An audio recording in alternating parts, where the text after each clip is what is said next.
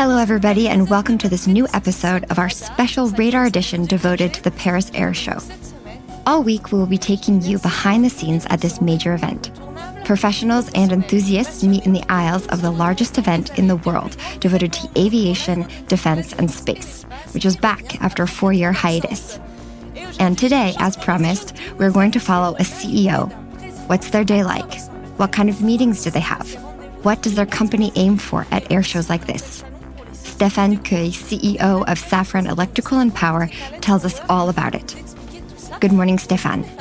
Good morning, Joanna. Thank you for letting us follow you today, which is shaping up to be very busy, a little like all the other days. We look forward to hearing all about it. You decided to start your day at the Safran Chalet, which is just beside the runway and the exhibition hall. I would like to tell our listeners that it is half past seven in the morning. Luckily, it's summertime. The sun is out and the weather is already pretty nice. Is it a tradition to start early at Le Bourget? We start early. This is when we meet team members and colleagues so we can find out what's going on and chat quietly before it gets crazy. How many coffees have you already had at half past seven? I've only had one. I'm saving myself for later. Saving yourself for breakfasts and lunches later? We are here at the Safran Chalet, which is outside the exhibition hall on the runway of Le Bourget Airport, with a wonderful view of the air displays. It is quite extraordinary. What is this chalet for? It's a place where we can meet our clients, suppliers, and other stakeholders. During the air show, it is here that I spend most of my time. We also go to the stand where we show the products, but here we have meeting rooms and catering services. It's here that we invite our clients to debrief, discuss, or simply spend quality time together. We are lucky to be able to watch the flybys, and it's always fun. At lunchtime, we usually have the air displays during the second serving. When the Rafale flies during meetings, well, I love the Rafale. It's my favorite aircraft but it does make a lot of noise. Let's cross the hall to see the cart, which you use to move around the air show. We will take the opportunity to immerse our listeners in the atmosphere of this chalet. As this morning, there are already quite a lot of people drinking coffee, networking, and chatting with people they may not have seen for a while. The air show at Le Bourget is a high point for the worldwide aerospace community even for us at Safran. It's the only time that we meet so many colleagues and other people from around the world. It's really great. We are off to a booth that you have chosen to show us this morning, and we will wait until we get there to tell you which one it is. In the meantime, Stéphane, this is not your first Paris Air Show. In 2019, you were here as Senior Executive Vice President R&T and Innovation. But this is your first show as CEO. What does that change for you, and what are your priorities this year? The difference is that as SEVP, R&T, and innovation, my role was more political, more oriented towards outside stakeholders governments and financiers. At the time, we communicated a lot on decarbonization. It was a time when Safran stated its vision on decarbonization. I think that since then, the entire community has aligned itself with the same vision. And that's a good thing. Right now, I would say that I'm more business and client oriented. I think we're all excited to be back together. It's always exciting, but it's been four years. COVID came and went and now we're finally back together. It's a back to normal air show. It's a good thing. We are talking a lot about the present, about the situation, about the tension on production and supply chains. Restarting growth isn't simple, but that's a good problem to have. And overall, the mood is great. People are feeling positive, and others are coming in. So we're talking about the future again. You mentioned decarbonization, which is everywhere at the show. Then there's electrification, which applies to you directly. What's the latest there? We're making good progress.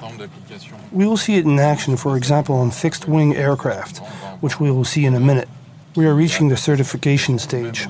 We are securing certification for our ENGINeUS motor. It will be the world's first certified propulsion e motor early next year. Other projects are more uphill, but we are moving forward and will see fantastic things. That's perfect timing. We just reached the VoltAero stand.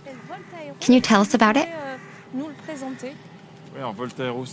Volt Aero is one of our clients for the ENGINeUS 100 motor, our propulsion motor for a small aircraft. Volt Aero was developing what we call a commuter, a passenger transport aircraft with six seats. You can see it here. It looks quite original. It has an engine at the back of the ENGINeUS 100 motor in the middle. It's a hybrid aircraft. It has a piston engine on the left by Kawasaki, which also makes motorcycle engines, paired with the ENGINeUS motor powering the plane at the back. It has batteries and can take off on the electric motor, then fly electric and hybrid. It makes less noise and consumes less. It will fly for a short distance, a few hundred kilometers, point to point between cities. The planes flying these routes today are very old and very polluting. These new hybrid systems will be a leap forward to redevelop this market. So, for listeners who can't see it, it's a small plane, as you said, for short flights, not for long commercial flights. Will that happen someday? We will see hybridization, especially on CFM's RISE project. But this motor's role is to assist rather than handle propulsion.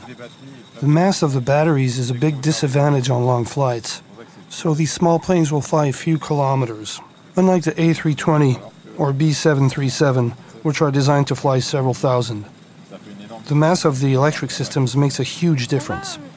Let's talk a little about your personal experience here at the air show, Stéphane. Will you have time this week to stroll around the booths? Besides the Volt Aero stand, are there any other exhibitors you'd like to see? I hope I'll have time to stroll around on Friday. There are new features, including an exhibition on new electric mobility options, including many airborne taxis. Some of our clients are there. I haven't had time yet, but I will see a few of them soon. Then, I'll check out the competition when I get the time. But right now, it's mostly back to back meetings. Are there any other events or highlights you look forward to, especially here at the Paris Air Show? I love the Safran evening. It's quality time with the clients.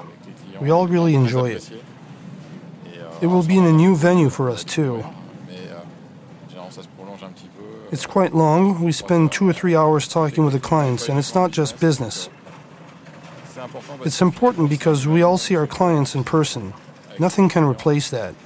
That's what the Safran evening is all about.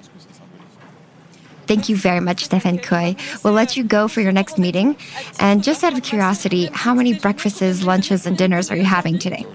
Today, I think it's two breakfasts, one lunch, and CFM evening. We hope you have a fantastic air show.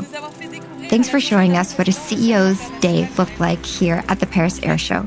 I hope it's a great one for you. Make the most out of your cart rides to catch a break during your busy days, and thank you all for listening. We'll be back tomorrow for another Paris Air Show special with the startups here at Le Bourget. See you tomorrow.